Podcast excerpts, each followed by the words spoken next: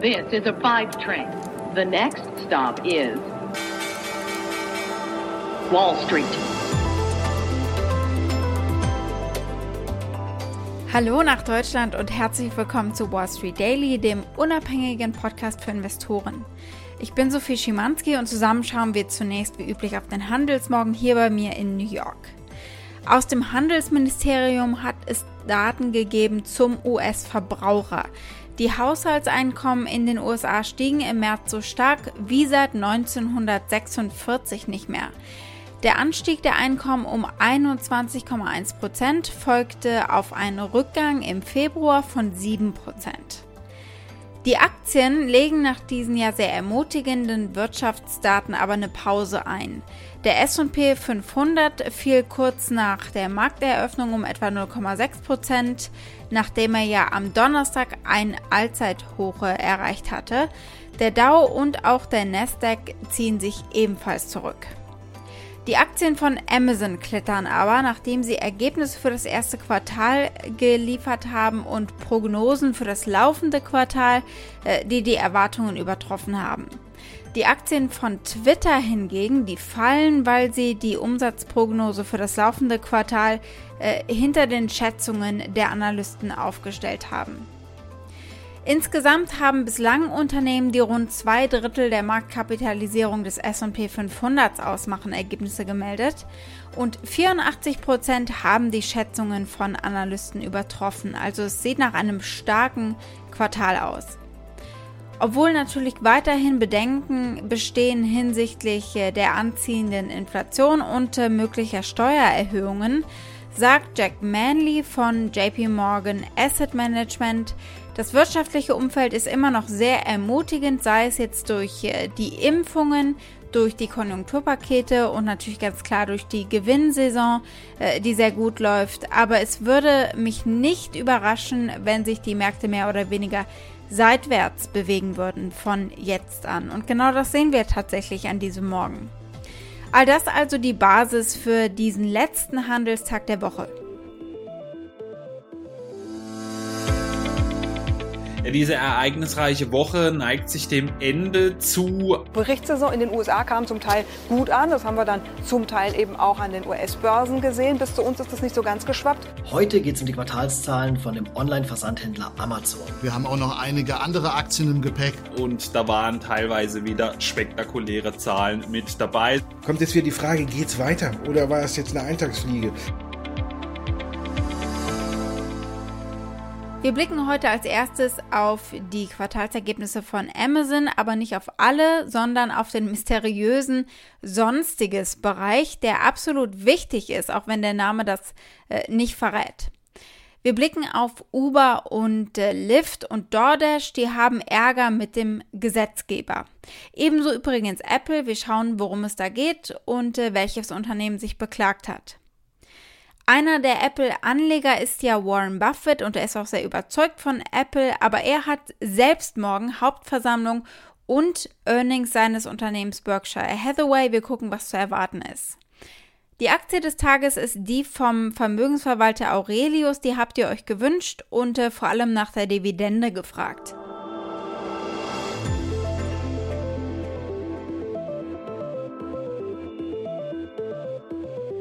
Werfen wir also einen kurzen Blick auf Amazon und was uns die Zahlen über den Bereich Sonstige sagen und äh, was sich überhaupt dahinter verbirgt. Es ist nämlich spannender, als der Name das vermuten lässt. Die sonstige Einheit besteht hauptsächlich aus Werbung und sie steigerte den Umsatz gegenüber dem Vorjahr um 77 Prozent auf über 6,9 Milliarden US-Dollar. Und es ist äh, fast siebenmal so viel Umsatz wie Twitter, das seinen gesamten Umsatz durch Werbung eben bestreitet. Ja, Amazon verdient zweifach, wenn wir shoppen, über unseren Geldbeutel und über unsere Aufmerksamkeit.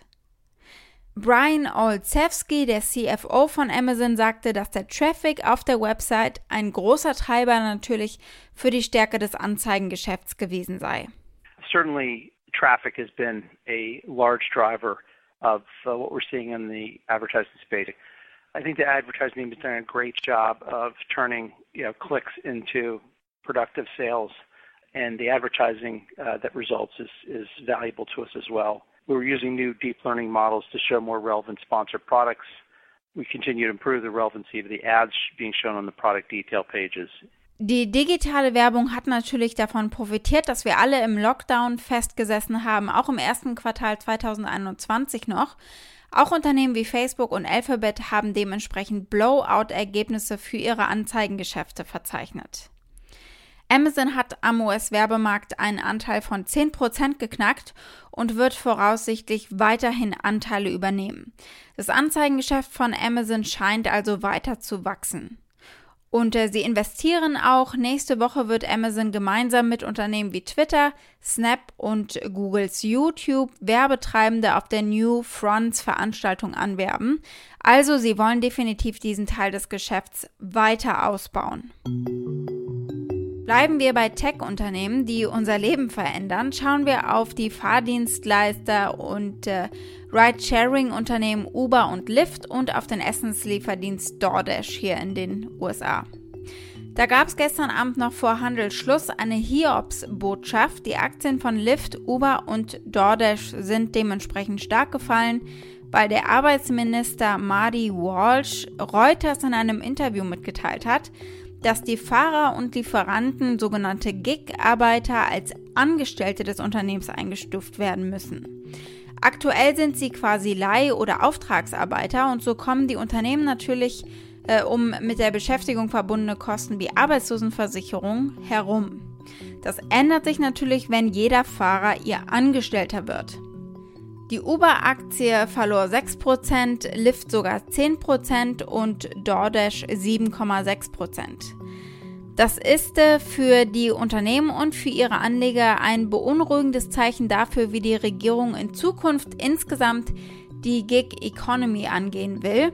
Starke Richtlinienänderungen könnten natürlich die Kerngeschäftsmodelle von Ride-Hailing und der Food Delivery Apps auf den Kopf stellen und es für sie sehr viel schwieriger machen, profitabel zu werden.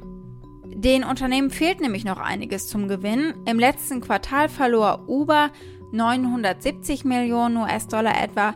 Lyft verzeichnete im letzten Quartal einen Nettoverlust von rund 460 Millionen US-Dollar, während DoorDash im vierten Quartal einen Nettoverlust von über 300 Millionen US-Dollar verzeichnet hat. Aber Uber und Lyft sind weiterhin optimistisch, bis Ende diesen Jahres auf bereinigter EBITDA-Basis profitabel zu werden. Aber das wird natürlich viel, viel schwieriger mit diesen neuen Regelungen. Lassen wir mal die Kollegin den Grund der Unternehmen zitieren, warum das keine gute Idee sei. Die Fahrer wollten unabhängig bleiben. Making them full employees would of course cost those companies substantially more and push profitability further out. In response to Walsh's comments, Uber and DoorDash said the majority of their drivers don't want to be employees. And we've certainly heard that argument many times before, Wealth. Die Unternehmen stehen in dieser Angelegenheit bereits vor einem regelrechten Flickwerk staatlicher und nationaler Vorschriften. Es scheint, dass niemand so recht weiß, äh, wie man das handhaben soll. Letztes Jahr finanzierten Uber und Lyft erfolgreich einen Wahlvorschlag in Kalifornien, der das Gesetz des Bundesstaates, wonach eben Gigarbeiter als Vollzeitbeschäftigte eingestuft werden sollen, aufgehoben hat. Aber einen ähnlichen Kampf in Großbritannien haben sie verloren. Bleiben wir bei den Tech-Unternehmen und kommen zu Apple. Auch die haben ja Ärger. Mit wem eigentlich nicht, frage ich mich. Aber wir reden hier heute speziell über den Streit mit der Musikstreaming-Plattform Spotify. Und da ist die Europäische Kommission nun zu dem Schluss gekommen, dass Spotify recht hat und Apple gegen Kartellregelungen verstoßen hat. Es geht darum, dass Apples App Store wie ein Nadelöhr ist, durch das Apps durch müssen, um ähm, auf den Geräten der Nutzer zu landen. Aber Apple will eine 30-prozentige Provision von den Entwicklern und die können sie natürlich nicht umgehen. Den Entwicklern bleibt nichts anderes übrig, als es zu bezahlen, wenn sie ihre App eben an die iPhone-Nutzer zum Beispiel weitergeben wollen. Die Europäische Kommission hat Apple nun, Zitat, über ihre vorläufige Ansicht informiert, dass Apple den Wettbewerb auf dem Musikstreaming-Markt verzerrt, weil sie ihre beherrschende Stellung bei der Verbreitung eben von Apps über ihren App Store missbraucht hat. Das heißt es in einer Einspruchserklärung an Apple.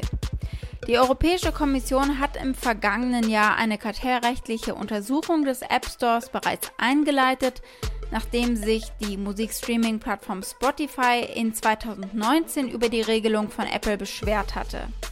App-Entwickler sind nämlich auch nicht in der Lage, Benutzer über alternative Möglichkeiten zum Kauf dieser Apps an anderer Stelle zu informieren. Ein weiteres Problem, mit dem sich die Kommission befasst hat. Als Antwort sagt Apple übrigens, der Fall, den die EU aufgemacht hat, sei das Gegenteil von fairem Wettbewerb. Zitat, Spotify hat sich zum größten Musik-Abo-Dienst der Welt entwickelt und wir sind stolz auf die Rolle, die wir dabei gespielt haben, sagt Apple in der Erklärung. Wieder einmal möchten sie alle Vorteile des App Stores nutzen, wollen dafür aber nichts bezahlen. Dieser Schriftwechsel ist Teil des formellen Prozesses einer kartellrechtlichen Untersuchung, schließt diese Untersuchung aber nicht ab. Apple muss nun schriftlich oder mündlich auf die Bedenken der Kommission antworten. Ich würde euch gerne ganz zum Anfang zurück entführen, zum Anfang des App Stores, als Steve Jobs höchstpersönlich ihn in 2008 vorgestellt hat. Absolut faszinierend finde ich, was für Probleme daraus entstehen würden. So, you're a developer writing this amazing app, and what is your dream? Your dream is to get it in front of every iPhone user. And hopefully they love it and buy it, right? That's not possible today. Well, we're going to solve that problem for every developer, big to small. And the way we're going to do it is what we call the App Store. This is an application we've written to deliver apps to the iPhone. And we're going to put it on every single iPhone with the next release of the software. Einer der Anleger, die Apple-Aktien lieben, ist Warren Buffett, die Investorenlegende und CEO von Berkshire Hathaway. Und äh, die haben morgen ihren eigenen spannenden Tag, vielleicht der spannendste Tag im Jahr für äh, die Wall Street, denn es gibt Berichtsergebnisse und die Hauptversammlung. Vergesst die Oscars, sagen Anleger schon, wenn ihr nach äh, Star Power sucht, zumindest in der Geschäfts- und Wall Street-Welt. Guckt morgen nach Los Angeles. Ab 19.30 Uhr äh, werden der 90-jährige Buffett und Partner Charlie Munger dreieinhalb Stunden lang Fragen der Aktionäre beantworten. Es dürfte unter anderem um das Aktienrückkaufprogramm des Unternehmens gehen, natürlich die Investitionstätigkeit und äh, das Akquisitionsumfeld. Und es dürfte um Themen wie Bitcoin und äh, die Spec Money gehen. Und um die Nachfolge von Warren Buffett eben. Buffett wird im August 91 Jahre alt und er leitet Berkshire seit 56 Jahren. Buffett hat seine und äh, Charlie Mangas Sterblichkeit anerkannt und den Anlegern versichert, dass das Leben ohne sie weitergehen wird. Er hat einen sehr humorvollen Ansatz. Die Aktionäre von Berkshire Hathaway brauchen sich aber keine Sorgen zu machen, sagt Buffett. Äh, ihr Unternehmen sei zu 100% auf den Abgang von Buffett und Manga vorbereitet. Das hat Buffett geschrieben. Das sagt er sogar hier in einem Interview in 2012, also vor zehn Jahren. Er wolle von seinen Kindern, dass sie ihm sagen, Papa, du bist alt und gaga geworden. Der Journalist fragt, ob er einen Nachfolger geplant hat. Klar, sagt Buffett, mehrere. I'm having the time of my life. At some point, your mind goes. I mean, and I've told my my my kid. I think it was I think it was uh, David Ogilvy that says develop your peculiarities when you're young. That way, when you get older, they, people won't think you're going gaga. So I did that. I, I, I followed that advice. But my children will come in to me, and at some point I've told all three to come in at the same time and tell me, you know, you're going gaga, daddy. And and I, if only one of them comes in, they're out of the will, so they have to come in and ask. Uh, but it's uh-huh. the truth is, uh, so far it hasn't been a deterrent. You know, who knows what happens next week. Mm. So, but you have a contingency plan in oh. terms of governance. Oh, it's total. I mean, it, it, it, if I die tonight, tomorrow morning there will be a CEO named Every board knows exactly who it is. If for some reason that person's unavailable, they know another one. I mean, it's what we spend a majority of our time on. Natürlich wird die Hauptversammlung virtuell stattfinden. Buffett hofft aber, dass die Omaha-Extravaganz, das er als Woodstock für Kapitalisten bezeichnet, im nächsten Jahr wieder zurückkommen kann.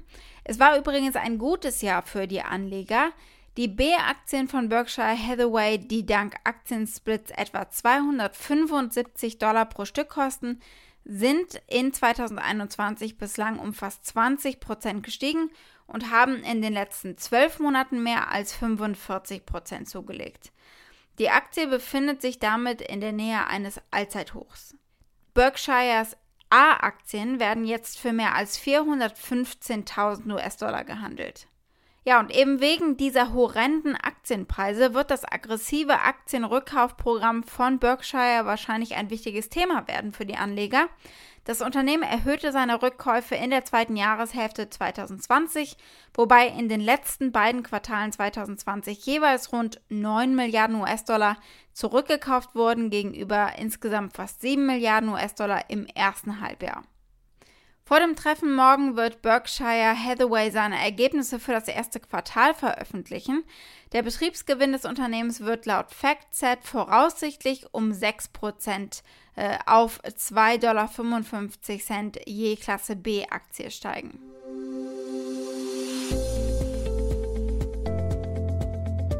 Die Aktie des Tages ist die vom deutschen Vermögensverwalter Aurelius. Das habt ihr euch gewünscht. Hallo Sophie, ich bin Julian Zimmermann aus dem schönen Sauerland in der Nähe von Dortmund und ich interessiere mich für die Aurelius-Aktie. Also wie kann man das Geschäftsmodell für die Zukunft auch nach Corona bewerten, Aktie kaufen, verkaufen oder halten und auch wie sich die Dividende womöglich noch entwickeln wird. Vielen Dank. Seit geraumer Zeit ist die Aktie von Aurelius auf Talfahrt. Druck auf die Aktie gab es gleiche von mehrerer äh, Seite von Shortsellern und hinzu kam natürlich der Corona-Crash. Neuerdings hält sich die Lage aber offenbar auf. Die Beteiligungsgesellschaft aus Grünwald bei München hat das Corona-Jahr besser überstanden als gedacht. Auf der Akquisitionsseite, dem Spezialgebiet natürlich von Aurelius, haben sich Chancen aufgetan. Immerhin ist so manches Unternehmen durch die Krise in eine finanzielle Schieflage geraten, eine Situation, die Aurelius natürlich für sich zu nutzen weiß. Genau zum richtigen Zeitpunkt gelang es ihnen dann auch noch institutionelle Investoren wie US-amerikanische und europäische Universitätsstiftungen und Pensionsfonds zu begeistern. Es gab Investitionszusagen in Höhe von insgesamt 500 Millionen Euro. Laut Aurelius hätte man sich aber auf ein Volumen von 350 Euro beschränken wollen. Wahrscheinlich geht es dabei auch um das gesunde Verhältnis von Eigen- und Fondsmitteln. Die nächsten Übernahmen scheinen bereits in der Pipeline zu sein. Das gegenwärtige Marktumfeld könnte demnach mehr Chancen als Risiken für die Beteiligungsgesellschaft bieten. Das sagt zum Beispiel der Investmentanalyst Kajo Reimertshofer. Und es soll sogar wieder eine Dividende an die Aktionäre ausgeschüttet werden. Die angekündigte Basisdividende in Höhe von einem Euro scheint diese Entwicklung zu unterstützen. Zusätzlich kann es natürlich in einem Jahr mit starken Unternehmensverkäufen saftige Sonderdividenden geben.